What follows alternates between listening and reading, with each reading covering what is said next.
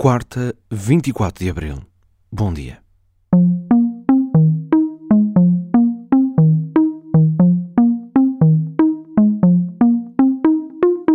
Alongside President Emmanuel Macron, uh, we will be co hosting a meeting in Paris in mid May. Esta voz, por esta altura já deve reconhecê-la com facilidade, é de Jacinda Ardern, a primeira-ministra da Nova Zelândia, a anunciar que em maio vai organizar uma cimeira em Paris com o presidente francês Emmanuel Macron.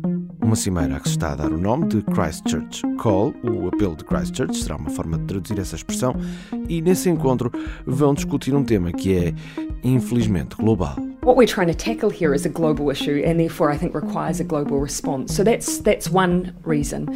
Um, the second reason, though, that New Zealand is looking to play a leadership role here is because what happened on the 15th of March in New Zealand was unprecedented in the way that it used um, the internet.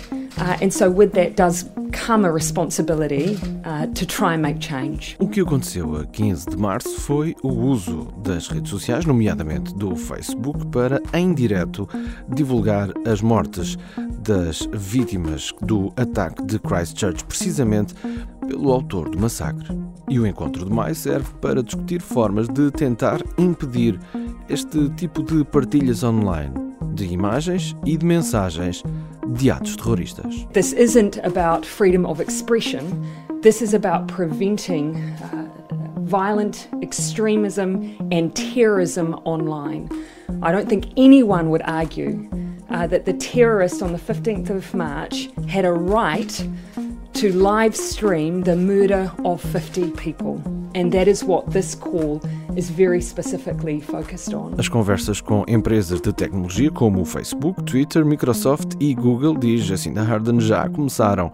E agora a discussão vai passar para Paris, em maio. Is um, incredibly difficult, but that is not a reason to step back and not try.